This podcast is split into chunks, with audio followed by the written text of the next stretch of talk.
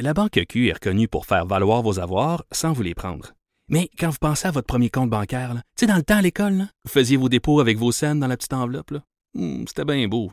Mais avec le temps, ce vieux compte-là vous a coûté des milliers de dollars en frais, puis vous ne faites pas une scène d'intérêt. Avec la Banque Q, vous obtenez des intérêts élevés et aucun frais sur vos services bancaires courants. Autrement dit, ça fait pas mal plus de scènes dans votre enveloppe, ça. Banque Q, faites valoir vos avoirs. Visitez banqueq.ca pour en savoir plus. Cube Radio. Cube Radio. Cube Radio. Acteur majeur de la scène politique au Québec. Il analyse la politique et sépare les faits des rumeurs. Trudeau le midi. Bon midi aujourd'hui, on est jeudi le 10 janvier 2019. Je m'appelle Jonathan Trudeau, vous écoutez Trudeau le midi à Cube Radio. Écrivez-nous, messagerie texte, si vous avez euh, des impressions à partager, des commentaires, des suggestions. Tiens, 187 Cube Radio ou 1877 827 2346, meilleure façon de nous rejoindre, en ce qui me concerne, par la messagerie texte. J'espère que vous allez bien en ce jeudi, la semaine de retour euh, au travail pour plusieurs euh, qui s'achèvent. Certains, ben, c'est des vacances allongées hein, aussi qui euh, terminent encore un peu tranquille dans les routes, dans les commerces, dans les bureaux, des gens qui ont euh, allongé un peu les vacances. Alors, euh, ben, je vous souhaite une bonne fin de vacances si c'est le cas. Ce matin, il y a euh, une nouvelle qui m'a, et, et, je suis certain que je suis pas le seul, qui m'a carrément jeté, mais vraiment jeté en bas de ma chaise, qui m'a fait avaler ma gorgée de café de travers, ramener tous les clichés que vous voulez. ils sont tous pertinents l'archevêché de Montréal. On n'en entend pas beaucoup parler de l'archevêché. Je sais pas, c'est pas, euh, c'est pas des, des, des, des, des, y a pas beaucoup de sujets dans l'actualité qui, qui nous portent à se tourner vers ces gens-là. Bon, ben, peut-être qu'on devrait davantage, des fois la famine dans le monde, euh, la pauvreté, euh, la violence. On devrait, j'imagine, avoir le réflexe de se tourner vers l'archevêché de Montréal pour dire, mais, mais éclairez-nous, archevêché, là. Père, que pouvez-vous nous dire? sur euh, la tristesse, sur le malheur dans le monde? On a besoin de vos lumières. Je sais pas, on a pas, on a perdu ce réflexe-là au Québec. J'imagine que faudrait peut-être s'amender. Et en tout cas, là on le fait dans le cas des cours de sexualité. On le sait depuis quoi? Ça fait déjà deux ans que ça fait pas mal jaser au Québec. Euh, le gouvernement de l'époque, le gouvernement libéral de Phil Couillard, qui a décidé de réintroduire les cours d'éducation sexuelle ce qui, pour bien, bien des gens, je sais qu'il y a des réticences, je sais qu'il y a des questions qui demeurent. Par exemple, qui va enseigner ces cours-là? Est-ce que, bon, certains des fois vont, vont exagérer un petit peu en disant, bon, ben, c'est quoi, c'est-tu le prof de flûte qui va faire le cours de sexe? Puis, bon, il y a des gens qui ironisent, ben, on, va apprendre euh, comment faire de la, plastine, puis après ça, on va vous apprendre comment faire une fellation. Bon, je, je comprends que ça laisse place à certains dérapages. Mais il reste que sur le fond, euh, l'intention du gouvernement d'être en mesure de ramener des cours d'éducation sexuelle à l'école, et ce, dès le primaire, je pense, en fait, non, je pense pas, je suis certain que c'est tout à fait louable.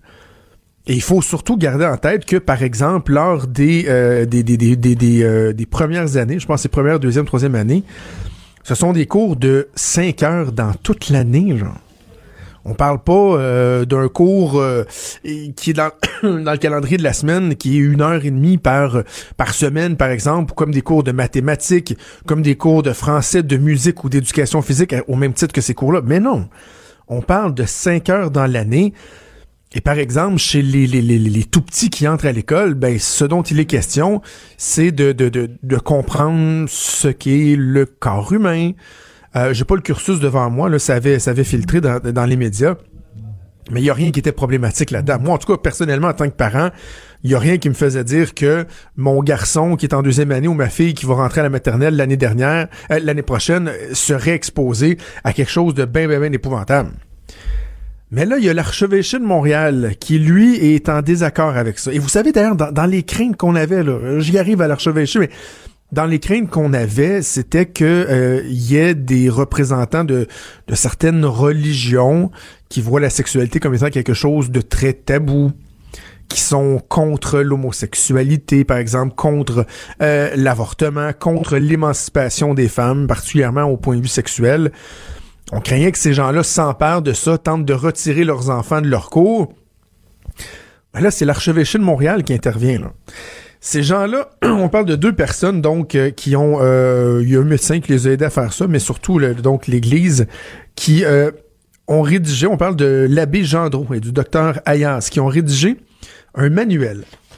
Et le but de l'archevêché de Montréal, c'est que les parents puissent signer un contrat avec le ministère de l'Éducation pour retirer leurs enfants de ce cours-là. Donc, eux, ils proposent de faire ça à la pièce. Pas de, de grands mouvements de pression sur le ministère de l'Éducation pour annuler le cours ou euh, de donner des passes droites pour retirer les gens. Non, non, d'y aller au cas par cas. Allez vous asseoir avec la direction de votre école, la commission scolaire, un représentant du ministère, je sais pas, peu importe. Et là, vous allez avoir ce, ce, livre-là, le guide que euh, vous euh, vous serez procuré dans une bonne librairie ou sur euh, Amazon, tiens. Imaginez, offert sur depuis le début de la semaine sur Amazon, le livre c'est, nous dit-on, ici parmi les ouvrages les plus vendus de sa catégorie. Donc, écoutez, faut croire qu'il y, y, a une demande. Et là, bref, dans ce livre-là, dans le guide, il va y avoir un petit formulaire que vous allez pouvoir remplir et là, négocier euh, la sortie du cours de votre élève. Et la contrepartie de ça, c'est que le parent va dire, ben regardez, moi je vais faire moi-même l'enseignement à la maison. Bah, oublions le fait que une des raisons qui pousse le ministère à aller de l'avant avec un, cours comme celui-là, à le ramener, c'est entre autres ben, le constat d'impuissance, on le voit chez les parents qui ont de la difficulté à, aborder ces sujets-là. Certains diront que c'est par manque de temps. Euh, d'autres vont nous dire que ben, les parents eux-mêmes n'ont pas été formés puis ont de la misère avec des sujets comme ceux-là. Donc, mais l'Église dit, non, non, les parents vont le faire et notre guide va leur servir de référence. Alors oui, oui, vous aurez bien compris. L'Église va se substituer au ministère de l'Éducation, aux professeurs, aux gens qui auront été formés pour suivre ce cours-là. Et euh, donc l'Église va encadrer les parents grâce à son, à son livre pour euh, faire euh, l'éducation. Qu'est-ce que l'archevêché de Montréal reproche euh, au cours qui est mis de l'avant par le ministère de l'Éducation? Ben, entre autres, eux, ils comparent le nouveau programme à une agression. Alors, je le sais, je vous entends. Vous avez le mot pédophile en tête, puis arrêtez, là. Il n'y a pas juste ça, là. On va vous en parler dans quelques minutes, mais il n'y a pas juste ça. non, non, il n'y a pas juste la pédophilie, c'est que eux disent que euh, c'est comme une agression le nouveau programme parce que et je cite un extrait du livre, il sera donc toujours préjudiciable au sein développement de l'enfant de forcer sa pudeur naturelle. L'action gouvernementale en ce sens pourrait être considérée comme une agression, alors que c'est exactement ce qu'elle prétend vouloir prévenir. Ça, c'est un extrait du livre de l'abbé Robert Gendreau. Et eux, entre autres, bon, exemple d'agression, là. Ce qu'ils disent, c'est que de, par exemple, en première année, deuxième année, de nommer toutes les parties du sexe de la femme, de l'homme, externe et interne, je pense que quand on est en première année, c'est un peu raide. A-t-il expliqué en entrevue avec la presse? Ils disent donc également dans le livre que euh, d'aborder l'anatomie et la diversité des corps, que c'est une réflexion qui est prématurée à l'âge de 7 à 8 ans. Et là, écoutez bien la prochaine phrase. À cet âge, l'enfant est beaucoup plus disposé à entendre parler de Jésus que de sexualité. Ça frôle la démence. Dans le fond, ils disent à 7-8 ans, ce sont des éponges. Sont malléables. On peut leur faire penser un peu ce qu'on veut. Là. À 7-8 ans, on devrait leur bourrer le crâne avec la religion, avec Jésus, puis son histoire, puis Dieu, puis la réincarnation, puis l'Immaculée Conception. Ils vont gober tout ça. Profitons de leur faiblesse, de leur malléabilité pour leur bourrer le crâne avec ces sottises-là. Pourquoi essayer plutôt de profiter de leur ouverture pour euh, rapidement leur enseigner la connaissance de ce qu'est le corps humain? De qu'est-ce qui est euh, acceptable ou non en société, que vous ayez 7, 8, 9, 10 ans ou 20 ans, 40, 50, 60 ans. D'être capable de dire à des jeunes enfants qu'il y a certaines parties de votre corps qui sont intimes, qui sont réservées uniquement à vous, que c'est correct que des fois papa ou maman puisse faire des vérifications, euh, aider pour euh, pour prendre un bain, prendre une douche, mais que si c'est un mononcle ou une matante ou un cousin ou un inconnu ou un surveillant dans la classe, que c'est pas acceptable. Eux considèrent donc que ce serait pratiquement une agression que de permettre à des jeunes d'être allumés sur certaines situations. Et ça, moi, c'est un élément auquel je tiens beaucoup dans le cours euh, d'éducation sexuelle. Et si le fait d'aborder ces thèmes-là à un jeune âge permettrait à des enfants de se rendre compte que eux, leur situation, elle est pas normale. Que c'est pas normal ce qui se passe à la maison, ce qui s'est passé au camp de jour, dans un party de famille, dans le coin d'une cour d'école. Et que ça les porte à dénoncer, à poser des questions. Il me semble que c'est souhaitable. Mais pas selon l'Église. Et en plus, eux disent que dans leur manuel, qu'il est préférable de consolider ce que la nature nous a donné plutôt que de soulever des questions d'identité sexuelle. Ah, alors là, on va s'en prendre à l'homosexualité, j'imagine. Si on veut apprendre à des enfants que, par exemple, ben oui, il y a des garçons qui peuvent aimer des garçons, des filles qui peuvent aimer des filles, un jeune garçon qui euh, a l'impression qu'il est né dans le mauvais corps, que dans le fond, il aurait dû être une jeune fille, ou l'inverse, que ça se peut que c'est pas quelque chose qu'on voit tous les jours, mais que c'est quelque chose de normal qu'on doit accepter, qu'on doit encadrer ces gens-là, ne pas les traiter différemment. Mais l'Église n'est pas d'accord avec ça. Alors donc, l'Église pense que les parents seraient mieux placés pour former leurs enfants. Et imaginez. deux, deux, deux derniers éléments. Ils disent entre autres que dans le livre, il faut apprendre à ne pas en dire plus que ce que l'enfant veut savoir. Il faut apprendre à ne pas en dire plus que ce que l'enfant veut réellement savoir. Donc, si l'enfant pose pas de questions là-dessus, parlez-y pas. Faites comme si de rien n'était. Zip. On n'en parle pas. Je me demande ce que ça a donné, ça. Qu'est-ce que ça a donné, là? Par exemple, euh, aux gens, là qui euh, ont décidé, aux hommes qui ont décidé d'intégrer l'Église parce qu'ils avaient des sentiments refoulés, des sentiments qu'ils n'étaient pas capables de mettre de l'avant parce que c'était mal vu dans la population, dans notre société, qu'il fallait refouler ce sentiment-là, le sentiment d'homosexualité par exemple, ou d'attirance envers des jeunes enfants, tiens. Et que là, ben évidemment, il n'y avait pas de ressources, ils n'en parlaient pas. Et là, ces gens-là, par, par exemple, à titre d'exemple, je lance ça comme ça, devenaient prêtres et n'ayant pas été euh, encadré, ben euh, refoule, refoule, refoule, refoule. Là, je parle de ceux qui sont, qui sont, qui sont pédophiles, des tendances pédophiles. Et finalement, ben, au lieu d'avoir été chercher de l'aide, ben, ils vont se tourner vers des petits garçons. Et on se le dira, là. On va vraiment se le dire, et, et j'y arrive. Franchement, d'entendre l'Église nous faire la leçon, nous faire la morale sur la sexualité, il y a quelque chose de tellement ridicule que l'Église veut s'offrir pour encadrer nos jeunes. Ils disent, regardez, nous, là, nous, on, sait comment enseigner ça, la sexualité, comment l'encadrer. Faites-nous conscience, nous, faites-nous confiance. Vous allez voir, ça va bien aller. Ben, un coup parti, pourquoi ne pas demander à Tonia Curso de, d'enseigner un cours d'éthique et d'octroi de contrat, tiens, à l'université? Ou à Vincent Lacroix, comment gérer ses finances personnelles de manière saine? Ah, le président américain Donald Trump, lui, pour enseigner un cours de bonne manière et de civilité. Tu sais comment placer la fourchette, les bonnes manières? Pourquoi pas Maurice Momboucher, un cours de droit à l'université, à la fac de droit. Franchement, d'entendre l'Église nous faire la leçon sur la sexualité, alors que encore aujourd'hui, en 2019, il y a des jeunes et des moins jeunes qui ont vu leur vie scrapée par des prêtres pédophiles, cochons, pervers, qui ont profité de leur position des positions de faiblesse de jeunes enfants pour les agresser, pour les violer, que l'Église a étouffé ces scandales-là pendant des décennies, qu'encore aujourd'hui, il y en a qui nous sont dévoilés. Franchement, ça prend tout un culot. On t'aime. Quand Trudeau parle de politique, même les enfants comprennent. Jusqu'à 13h, vous écoutez Trudeau le midi. Cube Radio. C'est avec beaucoup de plaisir que je retrouve ma collègue Geneviève Peterson, animatrice, co-animatrice des effrontés. Salut Geneviève. Allô Jonathan, bonne année parce qu'on ne s'est pas encore parlé depuis qu'on est de retour.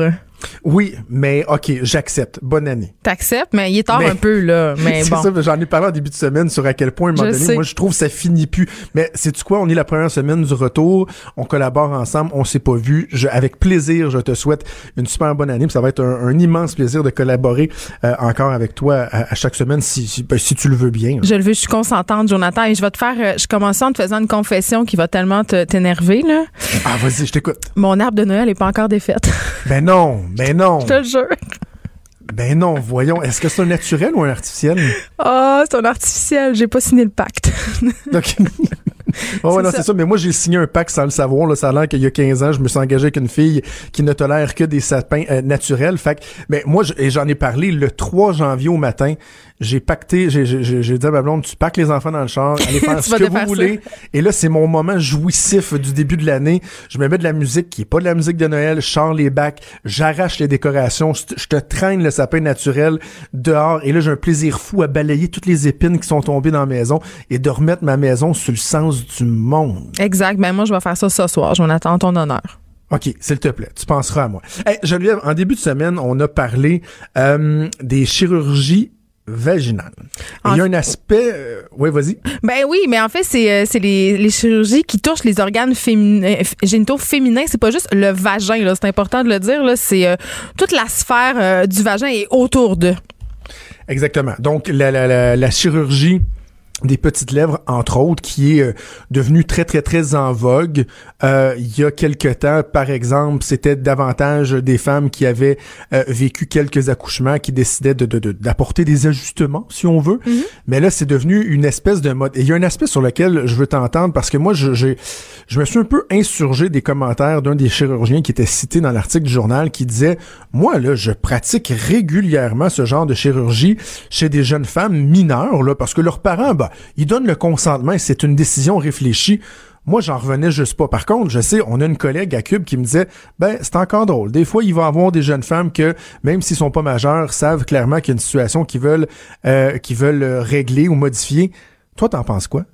Ben moi, il y y, a beaucoup d'affaires qui m'ont fait sursauter euh, par rapport à cette euh, à cet article-là, euh, Jonathan. Euh, premièrement, de savoir que évidemment il y avait une hausse de 23% euh, de ce type de chirurgie-là, ce qui faisait de ce type de chirurgie euh, les plus populaires en fait. Tu sais, l'augmentation mammaire, euh, la réduction mammaire, puis tout après ça, t'as les chirurgies vaginales. Donc c'est quelque chose qui est très très populaire et de plus en plus populaire. Tu disais au début, oui, on pense à des femmes qui ont accouché, mais mais t'es dans l'erreur. Ce sont des femmes âgées majoritairement de 18 à 22 ans qui font appel à ce type d'intervention-là. C'est ça, non, mais ce que je te disais, Geneviève, c'est que traditionnellement, avant que cette, cette vague-là arrive, normalement, le, le, le, la personne type qui demandait à avoir ce genre de chirurgie, remboursée par la RAMQ lorsque c'est prouvé comme étant quelque chose d'opportun, de nécessaire, euh, c'est pas des filles de 18 à 22 ans. Là, Là, aujourd'hui, c'est ce qu'on voit. Mais traditionnellement, c'était pas ça. là. Ben en fait, c'est que c'est des femmes qui avaient accouché puis qui faisaient euh, la chirurgie en fait de resserrement du vagin au laser, ok?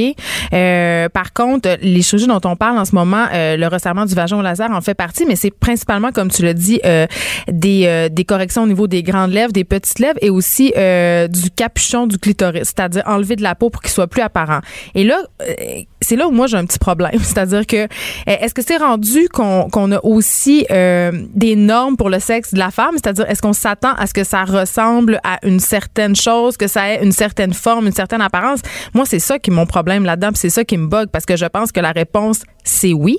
Je pense que la raison pour laquelle des petites jeunes filles euh, mineures, tu le dis, ou même euh, des jeunes femmes se tournent vers ces chirurgies-là, c'est parce qu'on consomme de la pornographie euh, souvent, de plus en plus, et qu'on s'est fait notre idée de ce, ce dont devait avoir l'air le sexe féminin, puis quand notre sexe correspond pas euh, à ça, ben, on, développe des complexes. Il y a une artiste euh, américaine dont j'oublie qui a fait un mur complet avec euh, dans le plâtre avec des formes de vagin qu'elle avait moulées sur des personnes volontaires, puis c'était pour montrer à quel point les vagins c'est différent d'une personne à l'autre. Il n'y a pas une standardisation, il n'y a pas une apparence, mais euh, avec justement l'avènement de la pornographie où on nous présente un modèle unique de femme, donc de vulve, ben les standards de beauté entre guillemets c'est très drôle à dire là, du vagin ben se sont figés. Puis euh, il y a des, des filles ont des complexes qu'on n'entendait pas avant là. personne avant disait oh mon dieu mes petites lèvres dépassent ou euh, euh, je devrais avoir euh, des grandes lèvres euh, de telle façon ou un clitoris plus ou moins apparent? Est-ce que mon clitoris est trop gros? C'est pas des questions qu'on se posait tu sais.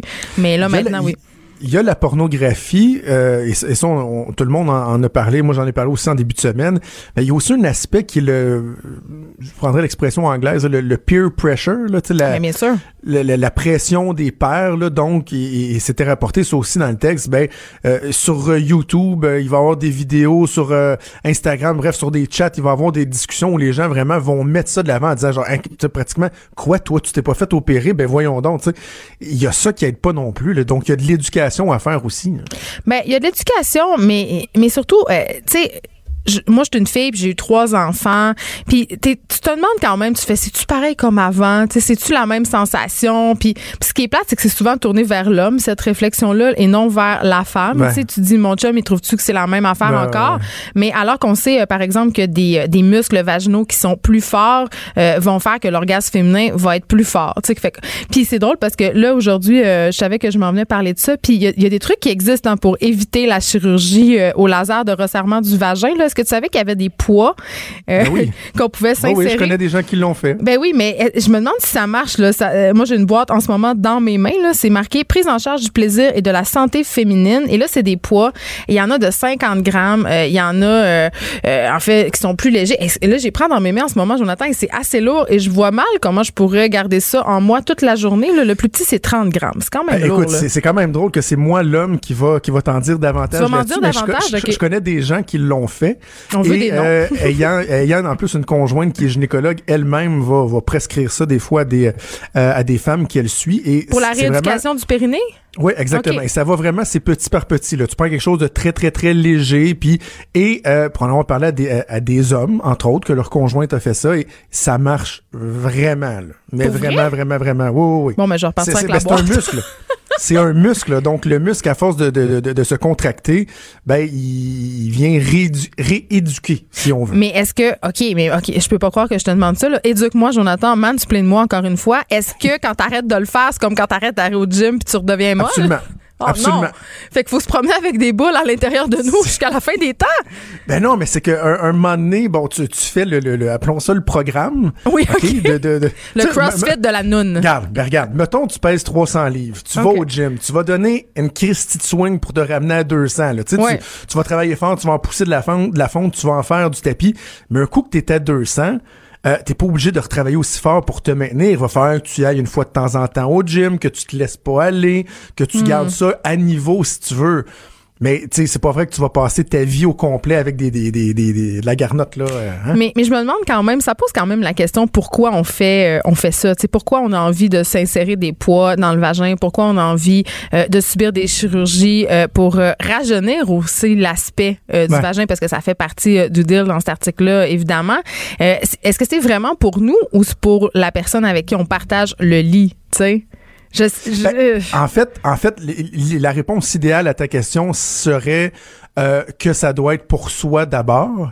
Mais si c'est pour soi et pour son conjoint, parce que dans une relation amoureuse normale, euh, le plaisir doit pas être tourné uniquement vers soi, comme il doit pas être tourné uniquement vers l'autre, mais c'est quelque chose de partagé. Donc moi, qu'une femme pense qu'elle, elle va être mieux et qu'en plus son conjoint va y avoir une certaine satisfaction, moi, je n'irai pas m'insurger de ça. Si c'est fait uniquement pour faire plaisir au conjoint, là, là, on a un problème. Mais là, OK, Jonathan, on a des filles tous les deux, là. Si nos filles nous arrivent puis nous disent, papa, maman, euh, j'ai envie, j'aime pas l'apparence de ma vulve puis je voudrais euh, modifier ça, je, je sais pas qu'est-ce que je dirais. je serais, Elle m'a dit la mienne est mieux de se lever de bonheur pour convaincre sa mère qui Oui. ben évidemment, c'est clair. Et- mais, mais, mais- en même mais temps, qui on est pour et- juger des complexes des autres, tu sais?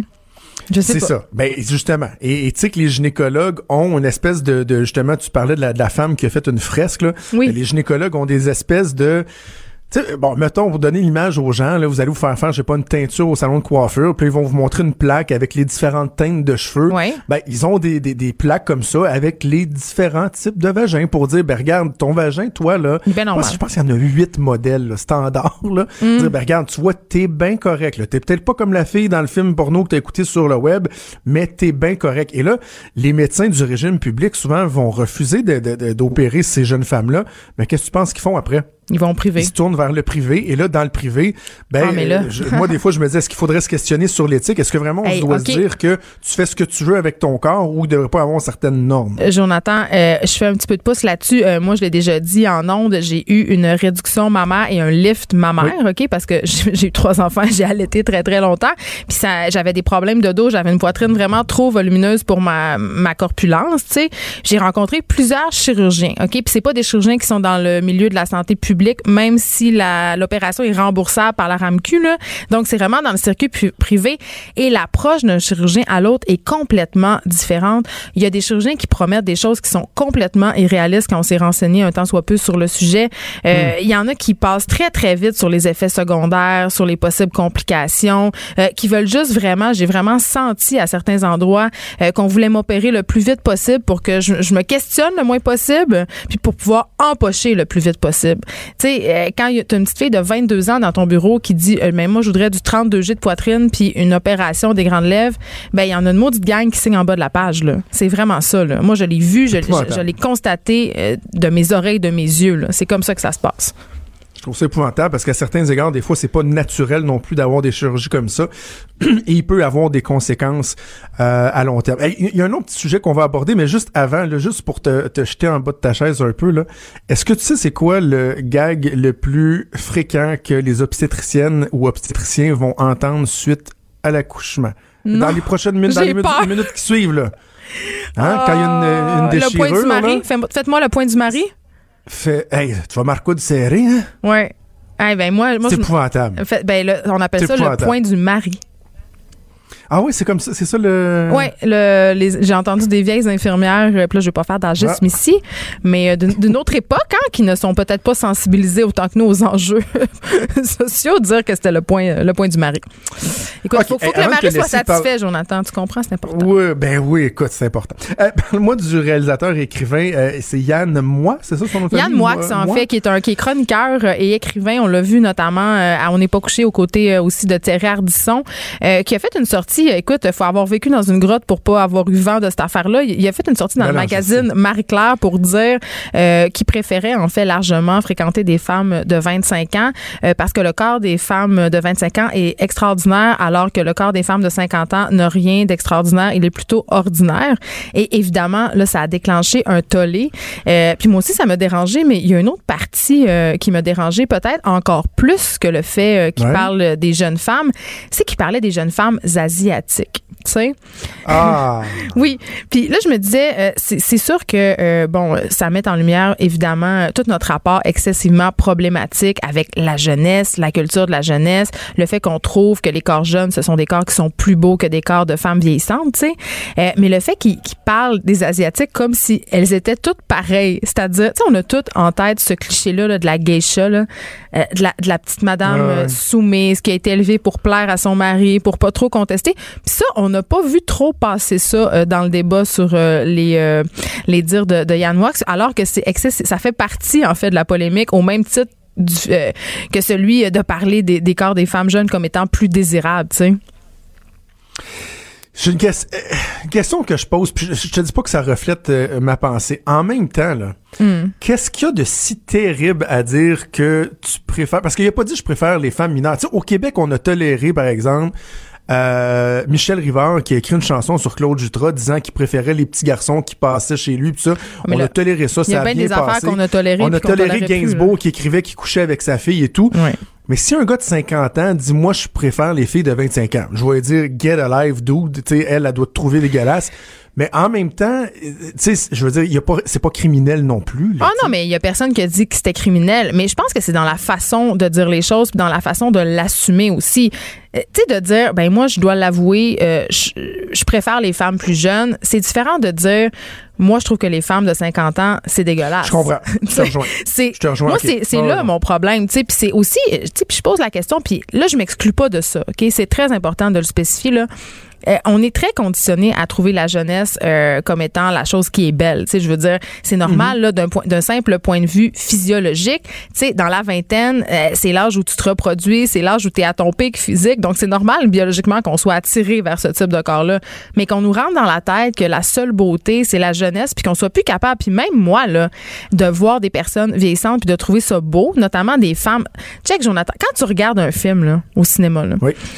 les couples que tu vois à l'écran, là, souvent, là, quand tu penses aux têtes d'affiche, quand tu penses à Denzel Washington, quand tu penses à Harrison Ford, Richard Gere, euh, Tom Cruise, ils partagent leur l'écran euh, avec des partenaires de jeu beaucoup plus jeunes. Ils incarnent Toujours. des couples. Ouais. L'âge moyen de différence, c'est 25 ans de différence, puis on trouve ça normal. Puis quand on sérieuse? oui, puis quand oui, il y a un article de 25 ans. Vulture qui est sorti, puis l'âge, la différence moyenne d'âge au cinéma entre l'acteur principal puis la sa co-star féminine quand il joue un couple, c'est 25 ans. Et même moi, même moi, Jonathan, je l'avoue, quand je vois un couple, euh, un homme et une femme du même âge, par exemple, un homme et une femme de 45 ans, ok, puis je les vois incarner au couple, je trouve ça bizarre. Je dis ben voyons, Ouais. lui il serait pas avec elle. Tu sais, Mais tu sais, c'est ça que je me dis, on est habitué. Je lisais pas longtemps en entrant en ondes un philosophe qui disait que euh, en même temps cette notion là de la jeunesse éternelle de préférer les, les, les corps jeunes, tu sais dans la Grèce antique, il y a des traces de ça donc euh, je sais pas comment on faire pour régler ça mais ce, ce problème là c'est tu quoi, on le réglera pas aujourd'hui, Non. mais une chose est certaine, Geneviève, c'est que on a encore manqué de sujet, on a encore manqué de contenu toi et moi, on cherche nos mots, On cherche à meubler le temps, c'est épouvantable. Toujours un plaisir. Trudeau, le midi. Joignez-vous à la discussion. Appelez ou textez 187 Cube Radio. 1877 827 2346. Alors, on est de retour dans Trudeau le midi. Vous savez, j'aime bien vous parler de l'industrie laitière au Québec, des producteurs laitiers. J'ai pas une dent contre eux. C'est pas que j'ai quelque chose contre eux. Seulement, je trouve qu'ils sont très, très, très euh, présents. Ils sont omnipuissants. Et au Québec et au Canada, on a l'impression qu'il y a personne qui jamais euh, remet en question ce qui est avancé par les gens de cette industrie-là. Ben, il y en a un qui ose le faire et j'aime bien avoir l'occasion de lui parler. C'est Sylvain Charlebois qui est professeur de distribution et politique agroalimentaire à la faculté de management et d'agriculture de l'Université d'Alousie. Bon midi, Monsieur Charlebois. Bonjour.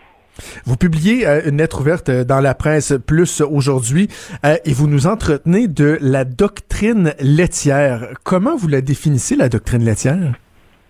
oui, en fait c'est une doctrine qu'on euh, qu'on on, on est affecté par cette doctrine-là depuis des décennies. On, on nous on nous vend en fait l'idée de consommer des produits laitiers, du lait, euh, beaucoup. Euh, le guide alimentaire aussi euh, euh, supportait cette, cet agenda-là. Euh, je me souviens, bon, euh, au Bye Bye, là, tout récemment, euh, Ben euh, beaucoup de monde avait été impressionné par euh, par la, la pub là. euh, y a-tu du lait ici? Euh, que j'ai Mhm. trouvé j'ai trouvé pas mal cute comme beaucoup de Québécois. Mais ce qu'on se rend pas compte, c'est que euh, ces pubs-là, c'est nous, c'est nous qui payons pour ces pubs-là, euh, qui coûtent très cher. Ça fait des années, euh, je me souviens de la fameuse annonce avec la chanson d'Edith Piaf aussi, Je ne regrette rien. Donc, on, met sur la nostalgie, sur toutes sortes de, sentiments, avec succès. Mais pourquoi? Pourquoi on le fait? C'est pour vendre du lait. Puis là, tout d'un coup, on remet tout ça en question avec le, guide alimentaire qui s'en vient cette année. Là. Ben, si vous voulez bien, on, va séparer ça en deux. Le guide alimentaire, on va en parler dans un instant, mais parlons de, de l'aspect euh, marketing, parce que vous le dites, vous nous le rappelez, euh, les gens de l'industrie sont fort, fort, fort habiles. La publicité du bye-bye, les anciennes publicités dont on se rappelle. Il y a une campagne aussi qui roule en ce moment, là, où il y a les, les, les deux vaches qui parlent de nostalgie. On tente de ramener Normand Brathwaite. Ce sont de, de très, très bonnes campagnes. Mais il y a un coût à ça. Et est-ce que les producteurs laitiers sont conscients en fait, est-ce qu'ils encourent un risque lorsqu'ils font du placement publicitaire? Parce qu'une compagnie privée qui va placer de la publicité va chercher à avoir un retour sur son investissement. Est-ce qu'ils ont les mêmes enjeux, les producteurs laitiers? Ben c'est c'est c'est certain que pour eux c'est c'est une question de, de survie. Hein. Euh, en fait, euh, avec la gestion de l'offre, ils n'ont pas le choix. C'est le marché domestique ou rien. On produit ce qu'on a besoin. C'est le principe de base de la gestion de l'offre. Alors, si euh, la demande euh, diminue pour, pour leurs produits, ben on va perdre des fermes. Fait que là, ce qui arrive, c'est intéressant parce que d'un côté, on a un gouvernement fédéral qui supporte euh, euh, aveuglément, finalement, la gestion de l'offre. Et d'un autre côté, on a Santé Canada qui est peut-être sur le point de, en fait, d'encourager les Canadiens à consommer moins de lait et moins de produits laitiers. C'est quand on va en Europe ou ailleurs euh, dans le monde qu'on s'aperçoit à quel point le lait est devenu véritablement une doctrine au Canada. la section de lait, la section des, fromages, là, des produits laitiers, c'est immense comparativement à ce qu'on voit euh, dans d'autres dans d'autres pays là, en Occident. Et le guide alimentaire, euh, à l'origine, vous en parlez dans, dans, dans, la lettre que vous publiez ce matin, ça a été publié en 1942. Euh, son objectif, il était, il était précis, là.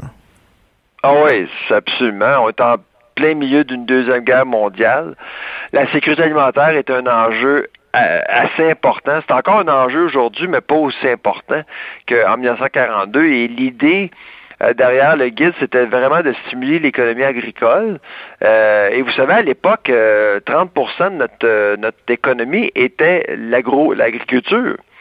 tandis qu'aujourd'hui, c'est moins de 15 Alors, on voulait stimuler l'agriculture, l'économie agricole, euh, avec un guide alimentaire qui, en fait, euh, offrait un survol de tout ce qu'on produisait finalement. Il y avait six groupes alimentaires à l'époque.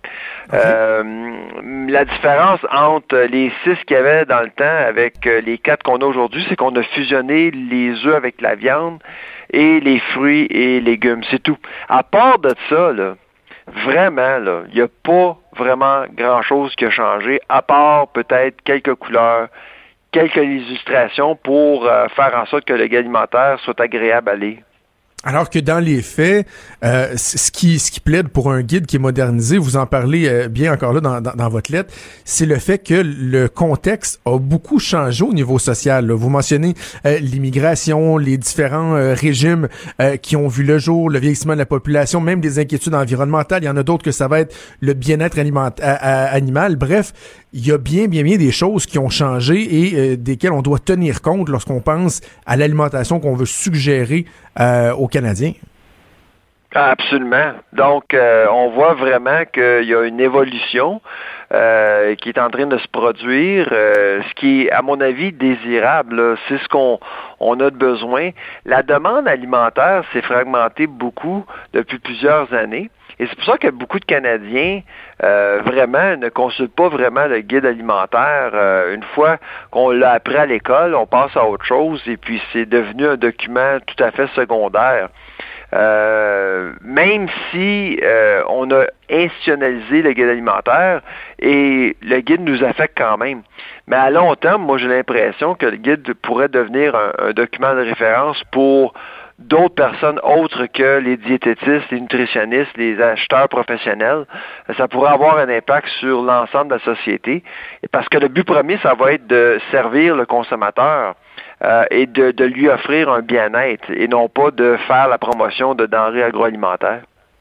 Et bon, vous dites, euh, il vient un temps où le guide alimentaire, on, on y pense plus vraiment, mais il reste qu'il y a quand même son importance. Là. Euh, lorsqu'on pense aux écoles, aux hôpitaux, le guide alimentaire a une influence. C'est pas un document le désuet dont plus personne ne, ne parle non plus. Ah, absolument. Donc, c'est clair que c'est clair pour le pour les Canadiens là, de, de, de voir ce qui se passe. Euh, si évidemment Santé Canada va de l'avant avec les changements, là, c'est parce que c'est pas encore clair. Euh, J'ai l'impression que l'année 2019 va être une année historique pour le guide alimentaire canadien. Et il était temps parce que ailleurs dans le monde, là, on, a déjà euh, on a déjà fait le virage là. Euh, aux États-Unis, on a transformé le guide alimentaire à plusieurs reprises. on appelle ça aujourd'hui. Avant, c'était la, food pyramid, la pyramide alimentaire. Et maintenant, aujourd'hui, on appelle ça My Plate. C'est My Plate. L'idée derrière My Plate, c'est c'est d'offrir aux consommateurs des solutions sur mesure selon leur poids, euh, leur sexe, euh, où ils vivent, euh, leur budget. c'est ce genre de choses-là qu'il nous faut au Canada. Donc, dans le fond, on va, on sera pas des précurseurs. On va rattraper ce qui se fait ailleurs. Parce que ça, vous dites ça, puis nous, on a l'impression que, voyons, pourtant, c'est comme ça partout, que les ah, produits laitiers sont omniprésents, puis qu'on doit en prendre plusieurs, ah, plusieurs portions par jour. C'est pas le cas. Non, c'est, vraiment c'est les résultats de la doctrine laitière. C'est pour ça que j'appelle, j'ai nommé, j'ai, donné ce titre-là parce que c'est vraiment une doctrine. Souvent, c'est, c'est, un groupe. Euh, ce sont des gens qui vont mener un grand groupe de personnes euh, qui en retour veulent être dirigés euh, sans euh, sans qu'il y ait une pensée critique derrière les décisions, une, une, pensée critique collective. Et c'est un peu ça qui est arrivé avec le lait, à mon avis, depuis 70 ans, c'est que tout d'un coup, le lait euh, bon, fait partie de notre quotidien, mais on ne s'est jamais reposé la question. On se pose pas la question de savoir est-ce que c'est quand même décent de demander à des adultes de boire quatre verres de lait par jour? Vraiment? Est-ce que c'est ça qu'on a besoin? Mais c'est assez incroyable d'entendre ce lobby-là le faire la crise du bacon avec la perspective de voir le guide alimentaire être modifié et de mettre ça sur le dos de la santé et du bien-être de nos enfants. Ils disent c'est épouvantable, on va s'attaquer euh, à, la santé de nos enfants. Dans le fond, leur motivation, on les connaît. Ils ne les dévoilent pas telles quelles, mais on les connaît, puis c'est pas, nécessairement la santé des enfants. Là. C'est là, faut pas aller dans la démagogie. Le lait, c'est pas mauvais. Absolument. Le lait est un bon choix parmi d'autres.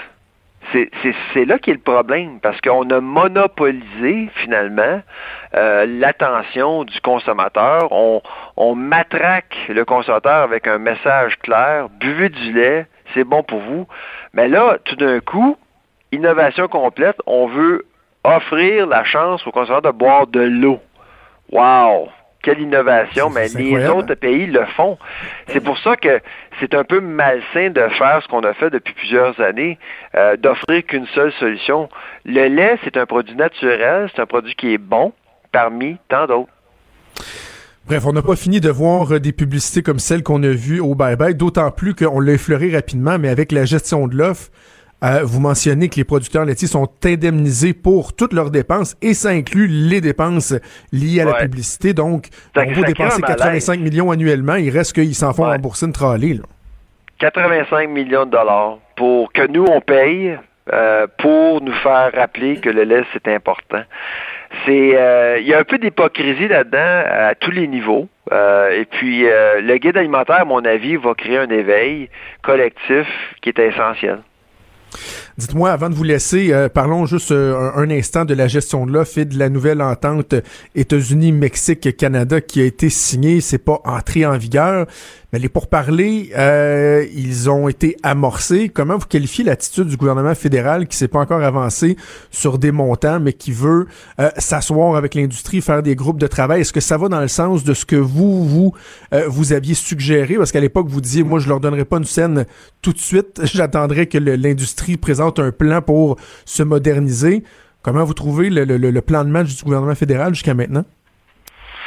Ben, si c'est pour indemniser l'industrie, euh, bon, je tiens à ma parole. Euh, je ne pense pas que c'est euh, une bonne idée de, de, compenser qui que ce soit. Mais si, par exemple, on veut rendre la filière plus performante, plus compétitive, ben là, à mon avis, ça, ça mérite un peu d'attention. de développer des programmes d'innovation. Euh, de faire de la recherche et du développement de produits, de développer des marchés à l'international. Ce genre de choses-là, euh, je pense, euh, pourrait interpeller euh, les, les, parlementaires et les Canadiens en même temps, mais d'envoyer seulement qu'un chèque parce que la valeur de quotas, des quotas va diminuer ou les revenus vont diminuer, à mon avis, ce serait une perte d'argent totale. Fort intéressant. Sylvain Charlebois, merci d'avoir pris à nous parler ce midi.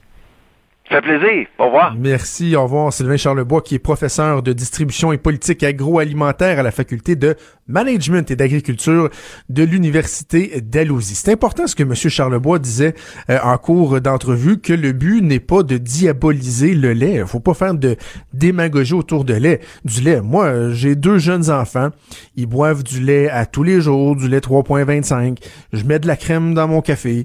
Je mange beaucoup de fromage. En fait, moi, je consomme beaucoup de produits parce que je suis l'alimentation cétogène, donc des aliments euh, qui sont euh, très très euh, gras. C'est une des caractéristiques de l'alimentation cétogène. Donc, le beurre, les fromages et tout, j'en consomme beaucoup, là. Pas en train de dire que c'est mauvais. C'est cette espèce d'influence démesurée des producteurs laitiers. Je vous le rappelle, je m'étais fait un petit peu... Tapé euh, sur, euh, sur la tête par euh, certaines personnes qui trouvaient donc choquant ce que j'avais dit cet automne. Mais moi, je pense que l'industrie laitière au Canada, c'est notre NRA à nous. C'est l'équivalent de notre de la NRA aux États-Unis. Oui, la NRA, ce sont les fusils. Je suis pas en train de dire que euh, les producteurs laitiers euh, veulent, que les gens meurent ou quoi que ce soit. Non, non, je parle en termes juste d'importance, de poids. Souvenez-vous qu'au Congrès des conservateurs, il y a quelques mois de ça, il y a euh, quelqu'un qui avait oublié un cartable dans la salle, la salle du Congrès, là, où tous les, militants étaient. Et ce congrès-là, c'était le, le, briefing, si on veut, le briefing book du parfait petit lobbyiste de l'industrie du lait. Avec quel ministre il devait influencer? Qui avait déjà dit quoi? Comment s'assurer que les conservateurs appuient, euh, euh, appuient sans, sans aucune réserve la gestion de l'offre? C'est un lobby qui est omnipuissant. Et je suis quand même, je vais vous le dire, soulagé de voir que la réponse à cette montée aux barricades des producteurs laitiers là, depuis qu'il y a un article qui a filtré disant que bon le, lait perdrait euh, un peu de, de, de, de, son lustre dans le prochain guide alimentaire. Je trouve la réponse est quand même bonne. Là. On se laisse pas trop avoir mais il reste qu'on peut s'attendre à ce que la crise du bacon euh, poursuive de, dans les prochaines semaines, prochains mois, et j'espère, j'espère que Santé Canada saura se tenir debout, parce qu'à un moment donné, il y a toujours bien des limites à mentir éhontément aux gens, à dire que la raison pour laquelle on doit absolument préconiser le lait dans le guide alimentaire canadien, ben c'est pour la santé de nos jeunes à l'école et non pas pour les poches des fermiers. Trudeau, le midi. Pour nous rejoindre en studio. Studio à commercial cube.radio. Appelez ou textez. 187 cube radio. 1877 827 2346. On a parlé en début de semaine d'à quel point la SQDC, c'est une farce monumentale. Euh, il y avait euh, Germain euh, Belzile de l'IEDM qui disait à quel point c'était voué à l'échec. Mais là, tu sais, quand même, hier, on avait, on apprenait une, une excellente nouvelle. Là. parce que bon, il y a 12 succursales de la SQDC. Dès les premières semaines, on est obligé de les contraindre à être ouvertes seulement euh, quatre jours par semaine, du jeudi au dimanche. Et là, hier, mais quelle bonne nouvelle. On nous apprend, et boy, on n'arrête pas le progrès, qu'il y a trois de ces succursales-là qui vont réouvrir, non, non, non, pas sept jours par semaine, mais qui vont réouvrir le mercredi. Donc, il y a trois succursales sur 12 qui vont être ouvertes encore euh, déjà à partir du mercredi. Et le c'est pas parce qu'on a plus de, de produits, là. C'est pas parce que hey, les, les, les étagères sont pleines, le pot jaillit de partout. Non, non, c'est juste parce qu'il y a des gens qui se plaignent autour dans les autres commerces que quand ils ouvrent le jeudi, il y a un line-up comme ça se peut pas parce que les gens disent Waouh, hein, fait, fait, fait trois jours qu'on attend. Donc ils espèrent qu'en ouvrant le mercredi, ça va venir tu sais, un peu euh, euh, diluer, si on veut, l'achalandage. C'est un peu pathétique. Mais là, ce qui est euh, encore plus pathétique, c'est qu'il y a un article qui vient d'être euh, publié par, euh, euh, l'agence France Presse, mais de Ottawa. Tu sais, un des objectifs principaux de la légalisation de la marijuana, c'est d'enlever le, le marché au marché noir, donc d'enlever de la business au marché noir. Puis, entre autres, ici au Québec, excusez-moi, méchant de tout, au Québec, Alain Brunel, l'ancien PDG, la SQDC nous disait on pense que dans la première année, on va pouvoir aller rechercher 30% du marché noir. Bon, on savait tous que c'était un peu particulier. Mais, tu sais, dans les théories, on se disait, ouais, là, ce qui aidera pas à aller chercher le marché noir, c'est que le marché noir, lui, il va s'ajuster. Lorsqu'il va voir la concurrence arriver de la SQDC, qui va essayer de, de, de, de, d'accoter ses prix, ou en tout cas de s'en rapprocher, que les gens acceptent peut-être de payer un peu plus cher, mais en se disant que le produit il est supérieur, il est safe, vous l'achetez de manière tout à fait légale, vous savez où il a été fait et tout. Ben, il se disait, on se disait peut-être que le marché noir va, ajuster sa, sa stratégie de vente en baissant les prix. Donc, on s'attendait à ce que le prix baisse beaucoup. Mais là, ce qu'on apprend, c'est que depuis le mois d'octobre, le prix du gramme au noir a augmenté de 17,4 non, mais c'est-tu assez ridicule? C'est complètement stupide. On pensait que le prix sur un marché noir baisserait parce qu'il verrait de la compétition puis il voudrait s'attaquer à, la compétition de la SQDC. Non, non, finalement, il y a tellement pas de produits dans les SQDC, on parle de 10 produits à peu près que ces tablettes, là, que le prix du gramme a augmenté de 17,4% comme quoi vraiment les gens du marché noir euh, se pissent dessus. Vraiment, là, ils doivent se bidonner. Cube Radio.